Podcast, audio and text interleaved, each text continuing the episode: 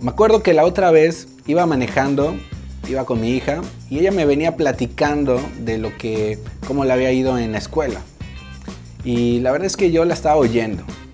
Pero la verdad es que me puse a analizar y en ese momento lo que hice fue poner mis intermitentes del carro, me orillé, me estacioné y entonces le dije a mi hija, ¿sabes qué? Quítate el cinturón, pásate aquí adelante, aquí junto a mí. Y pues ella como que se sacó de onda y bueno, se pasó adelante. Entonces mirándola a los ojos fue cuando le dije, ahora sí, te escucho. ¿Y por qué te cuento esta historia?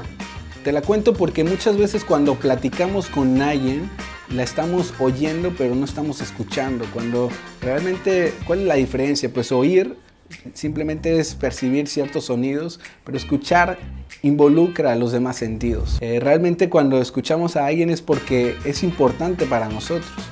Y, sin duda eh, ahora sí que es importante escuchar a una persona. Cuando realmente alguien nos escucha, nos sentimos importantes, nos, eh, sentimos valorados, nos sentimos comprendidos. Y, a veces también, ¿qué es lo que pasa? Que cuando escuchamos a una persona, ya estamos pensando en qué le vamos a contestar, cuando realmente lo que tenemos que hacer es que haya una escucha empática. ¿A qué me refiero con una escucha empática? A que la intención sea siempre comprender.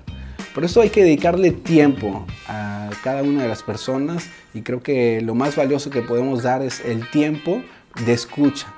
Eh, creo que es eh, algo que realmente vale la pena hacerlo, vale la pena que le dediquemos tiempo, que desarrollemos esa habilidad para escuchar a las demás personas y siempre teniendo en cuenta que cuando alguien escucha a alguna persona o cuando escuchamos a alguna persona siempre tiene que ser con la intención de primero comprender y luego ser comprendidos.